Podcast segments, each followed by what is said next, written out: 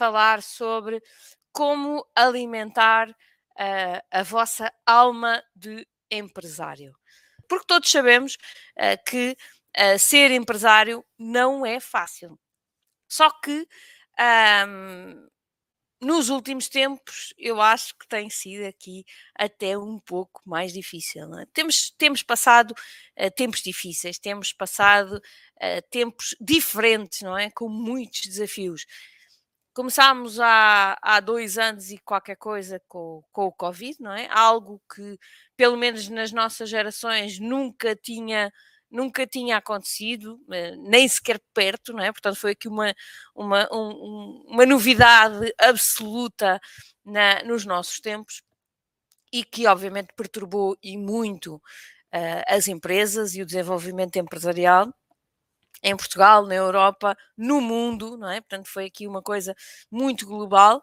Um, e quando nós achávamos que uh, a coisa aparentemente começava a melhorar, não é? Quando nós começávamos a ouvir as notícias a dizer o Covid está a diminuir, ou pelo menos está a deixar de ter consequências tão dramáticas, um, eis que uh, aparece então aqui um, a, a guerra não é?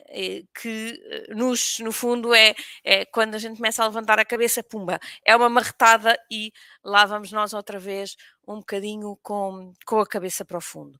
Um, e neste momento começamos realmente, uh, para além de todos os problemas ou todos os desafios que nós já tínhamos a nível das empresas, não é? Com, com, com a escassez de, de, mão de obra, com a escassez de matéria-prima, com um, o, o, aumento substancial dos preços da, da, da matéria-prima, chegamos agora a um problema económico eh, mais, uh, mais abrangente. Não é? Ainda no outro dia ouvi uma palavra que nunca tinha ouvido, que era a estagflação. Nunca tinha ouvido o termo, uh, mas que no fundo a estagflação significa uh, uma, uma estagnação económica, uh, ou até um momento de recessão, que é aquilo que, que, que, que, estamos aqui a antecipar, não é? Portanto, aparentemente vamos passar aqui por, por momentos de, de estagnação ou até de recessão económica, mas acompanhados de, uh, de uma alta inflação. Uh, e isto é um fenómeno que não é muito típico, não é? Normalmente estas duas coisas não, não acontecem em, em simultâneo. E aquilo que estamos a ver um, é que, ou aquilo que estamos a antecipar, é que aparentemente vamos passar por um período uh, em que vamos, vamos ter estes, estes dois fenómenos. Portanto, vamos ter aqui uma recessão económica uh, acompanhada de uma alta inflação. Mas nós, uh, empresários, uh, estamos obviamente todos os dias a, a, a sofrer com isto e, e, e, estamos, e eu trabalho com muitos empresários, como vocês sabem, diariamente tenho várias reuniões com empresários. e aquilo que me parece é que genericamente os empresários estão a ficar um bocadinho mais desmoralizados, um bocadinho mais desmotivados. E portanto, uh, acho que me cabe a mim a falar um bocadinho sobre isto um, e, e tentar vos ajudar ou dar-vos aqui algumas ideias de como é que vocês podem uh, reagir aqui a, este, a esta desmotivação e a esta desmoralização de forma a tentar dar a volta, porque há sempre soluções possíveis, não é? E aquilo que eu acho que vocês têm que procurar dentro de vocês, primeiro que tudo, é exatamente estas soluções. Deixei-me partilhar convosco que esta semana uh, tive, numa das reuniões que tive com, com um dos empresários com que trabalho, um, que, que ele me, me, partilhava comigo exatamente esta ideia, não é? Que começou o ano até bastante otimista, mas como qualquer começo de ano, começa devagar, não é? Primeiro que vimos das festas, vimos uh, do, das resoluções de ano novo, e primeiro que a coisa começa a carburar, demora sempre algum tempo. E quando se sentiam que realmente as coisas já estavam uh, estabilizadas e que já começavam realmente a reagir, que o Covid já estava aqui a largar um bocadinho, então veio a guerra e a guerra veio estragar tudo. E veio estragar tudo, não, não no caso dele específico, não, não tanto pela questão uh, económica, porque o que ele, uh, a área de atividade dele não é que tenha sido extremamente afetada em termos de matéria-prima ou em termos uh, de, de, material, não, não, não, não foi ou não deveria ser muito afetada pela guerra, mas foi, foi muito afetada do ponto de vista psicológico uh, dos clientes, não é? todos estes fatores, o que esse meu cliente ou esse empresário um, identificou é que sentia que os clientes dele estavam realmente uh, pouco focados na evolução, nos novos projetos.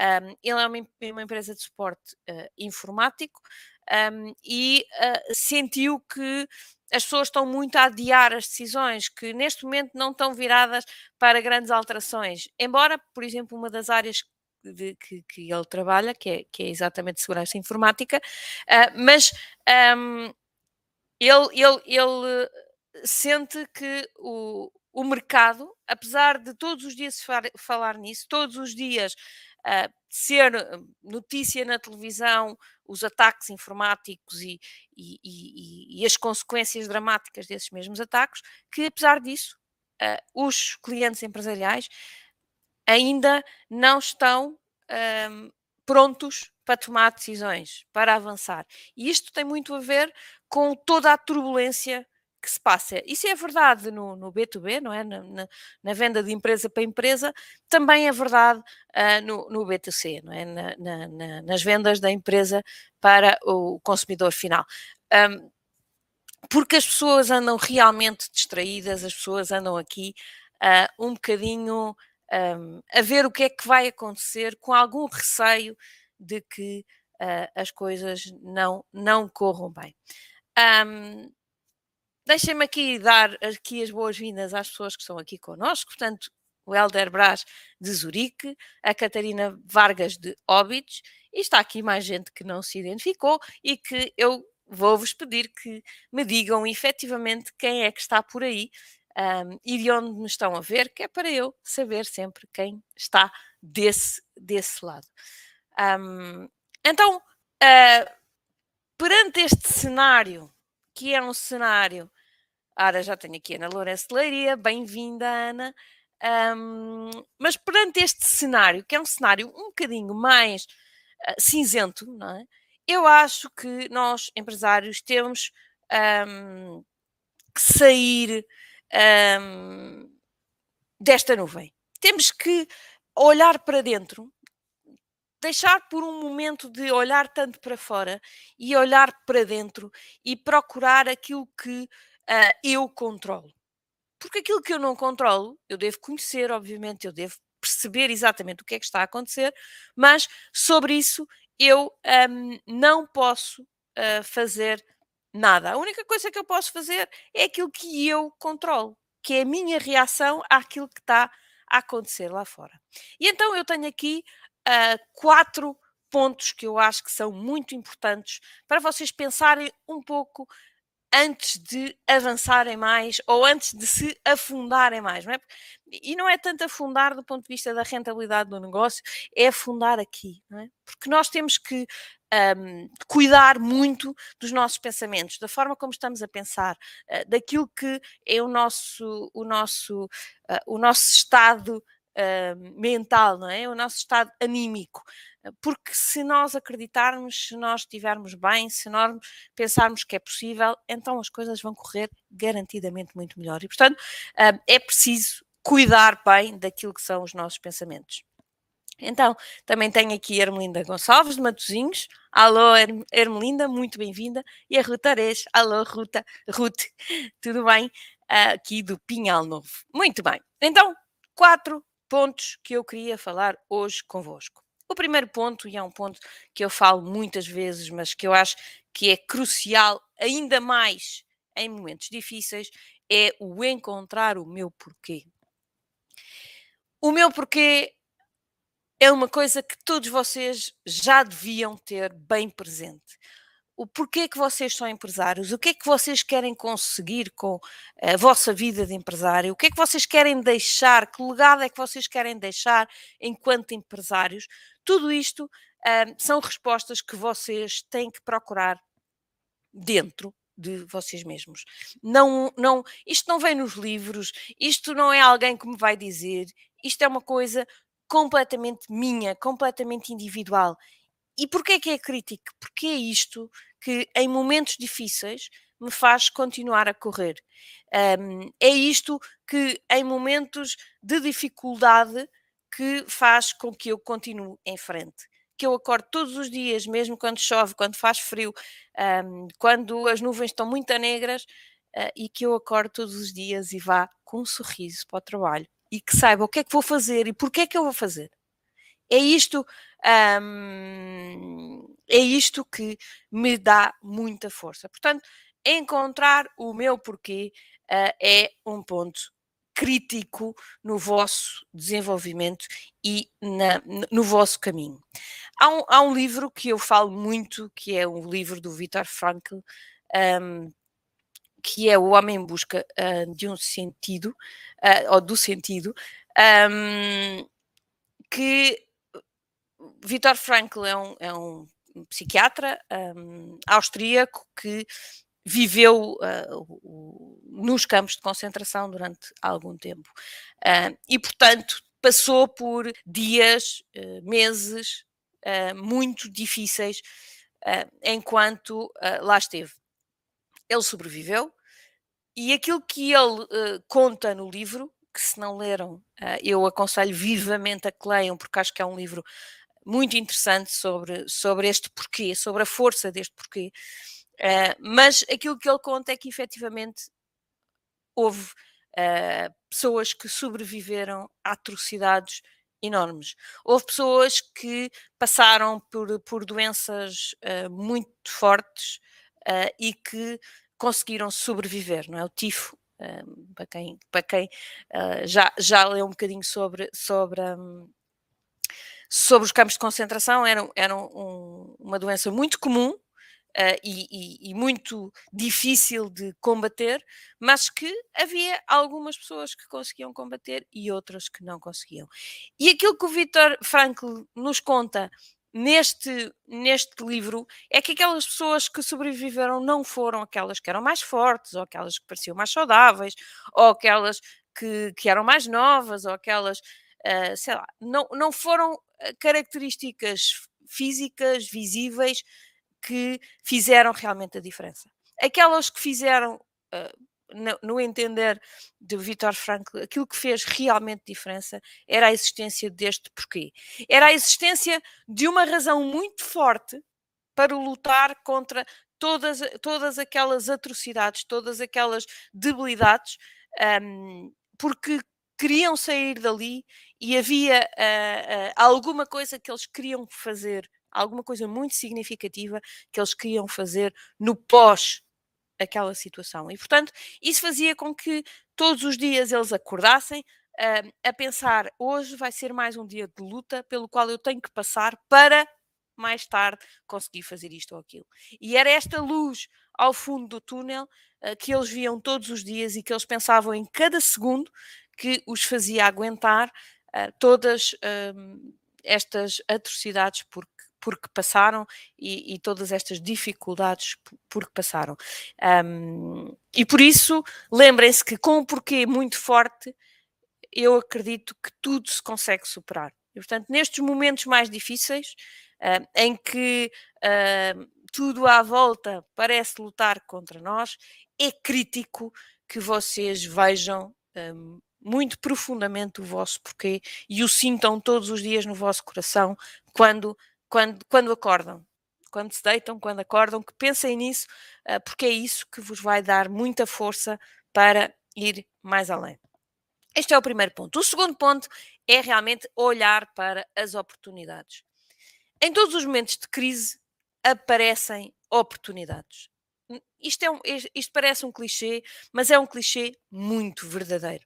Uh, se vocês olharem para alguns momentos disruptivos um, das empresas uh, foram associados a, a, a, algumas crises. e porquê? Porque quando, quando não estamos em crise, quando está tudo bem, nós tendemos a fazer mais do mesmo. E quando fazemos mais do mesmo, não é aí que temos momentos disruptivos, momentos de grande crescimento. Então, nos momentos de crise, são aqueles momentos em que tudo abana dentro de uma empresa. E, portanto, é, é o momento em que é possível repensar muita coisa e um, é, é o momento em que nós conseguimos dar uh, saltos uh, quânticos, não é? saltos grandes que um, trazem normalmente uh, os tais resultados disruptivos. E então, nesta questão das oportunidades, é preciso estar um, muito, muito atento. Portanto, a minha sugestão agora é que vocês estejam um, realmente muito atentos àquilo que uh, se está a passar à vossa volta, que vejam quais são as oportunidades que uh, estão a aparecer, quais são os desafios que vocês estão a detectar que são novos e como é que vocês os conseguem ah, resolver. Um, há, um, há um livro, há outro livro e desculpem para quem não gosta de ler, mas eu gosto muito de ler e, portanto, eh, gosto muito de, de aprender com quem, com quem já viveu eh, situações que eu não tivesse a oportunidade. Mas o, o, o mítico CEO da, da Intel, um, o, Andy Groove, escreveu um livro em que, cujo título é Só os paranoicos é que sobrevivem.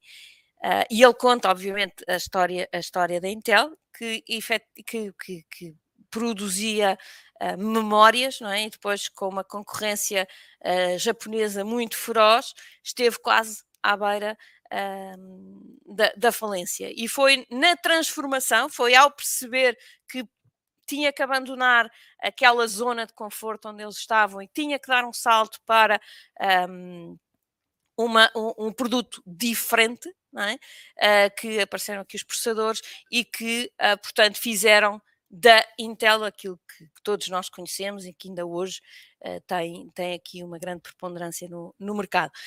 Mas ele explica muito bem este tema e, e, tem um título muito, muito interessante que é só os paranoicos é que sobrevivem, exatamente nesta, nesta ideia de que nós temos que estar muito atentos. Não temos que.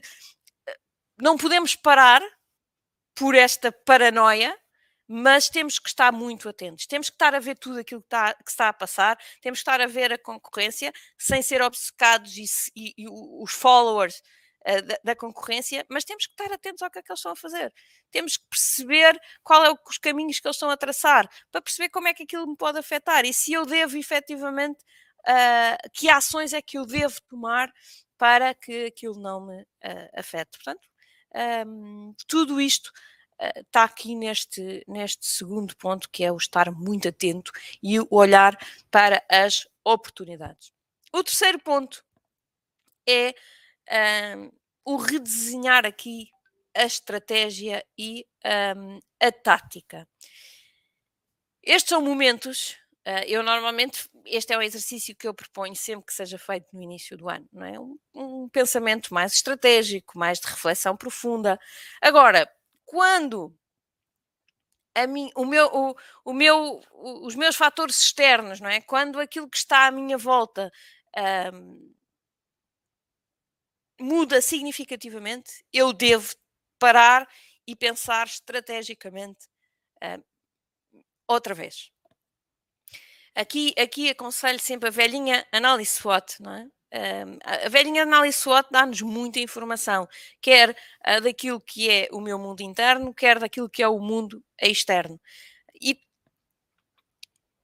em momentos em que há alterações significativas na parte externa, eu devo voltar a analisar aqui a, a, a SWOT um, e fazer um novo pensamento estratégico à luz de todas as alterações, então uh, quem é, qual, qual, é o meu nicho de mercado, qual, que produtos é que eu vou desenvolver, um, como é que como é que está a minha concorrência, qual é que é aqui a minha proposta única de valor, como é que eu vou mostrar aos clientes uh, aquilo em que eu sou realmente diferente. Portanto, fazer aqui um pensamento estratégico uh, profundo novamente porque uh, quando as coisas de fora mudam, eu tenho inevitavelmente que repensar aquilo que uh, eu estou a fazer, porque obviamente, não é? Para, para factos diferentes, ações diferentes têm que ser tomadas. Eu não posso uh, mudar, mudar, mudar do, do, do, mar para a terra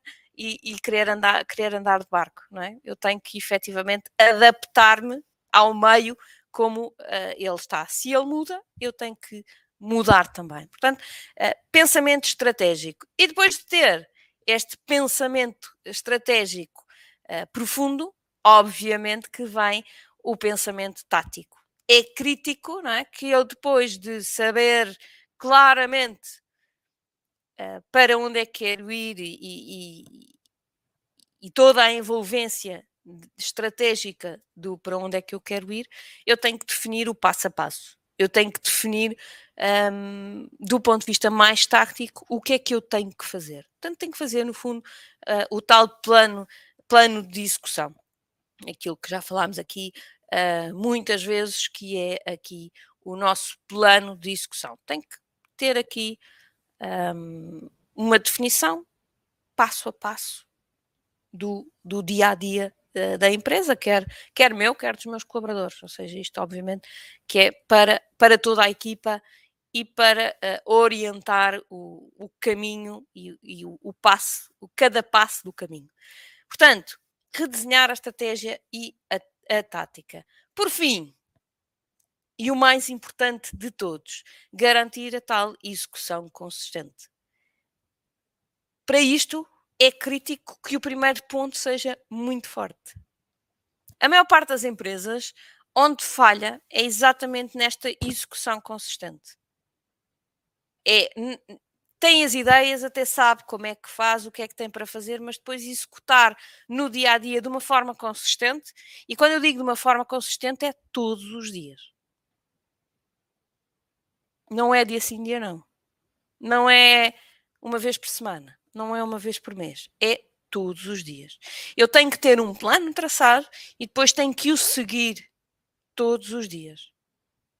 É crítico que eu perceba esta questão da execução consistente. E para isso é muito, muito um, importante o meu porquê.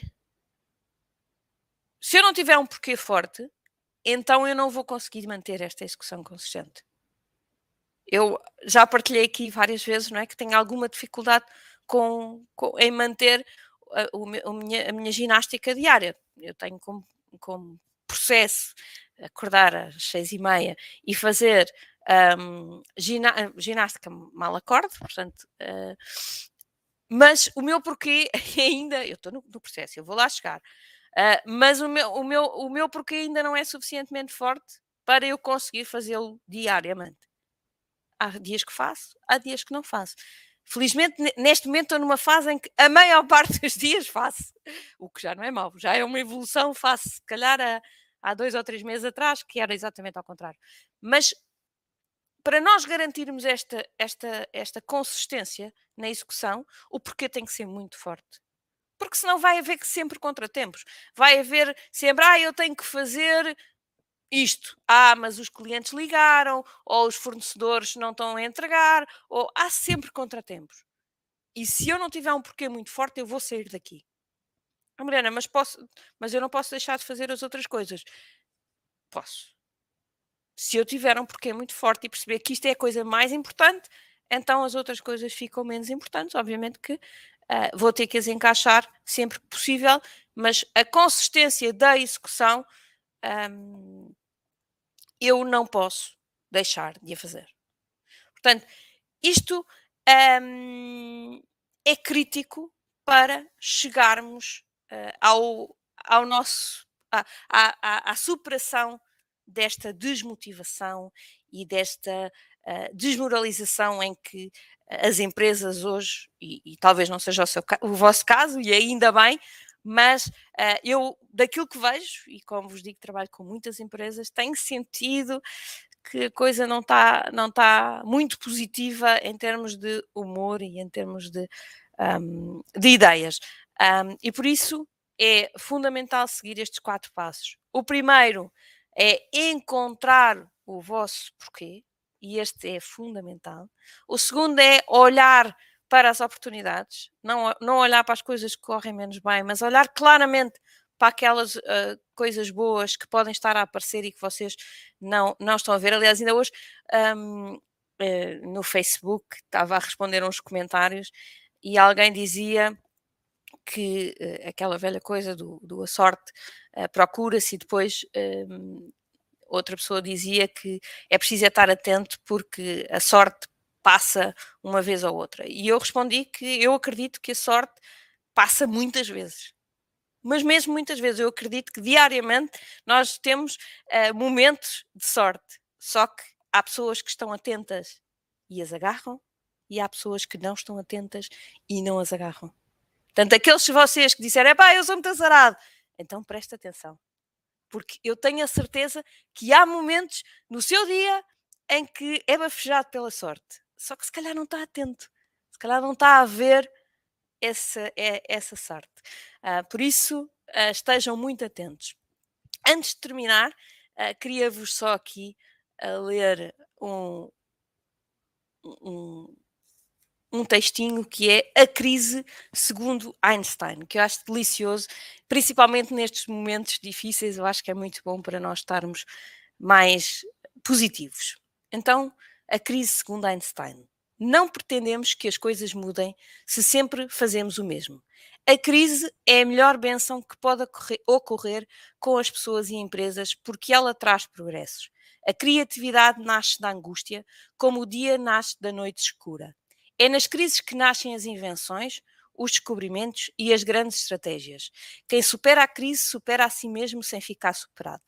Quem atribui a ela seus fracassos e suas penúrias violenta, violenta seu próprio talento e respeita mais os problemas do que as soluções. A verdadeira crise é a crise da incompetência. O inconveniente das pessoas e dos países é a esperança de encontrar as saídas e soluções fáceis. Sem crise, não há desafios. Sem desafios, a vida é uma rotina, uma lenta agonia. Sem crise, não há mérito. É nela que se aflora o melhor de cada um. Falar de crise é promovê-la e calar-se sobre ela é exaltar o conformismo. Em vez disso, trabalharemos duro. Acabemos de uma vez a única crise ameaçadora, que é a tragédia de não querer lutar para superá-la. Acho que uh, é um texto de enorme valor, portanto, deixo-vos estas palavras de Einstein e espero que pensem muito sobre este tema e que ultrapassem esta crise com um, muito, com, com muito êxito.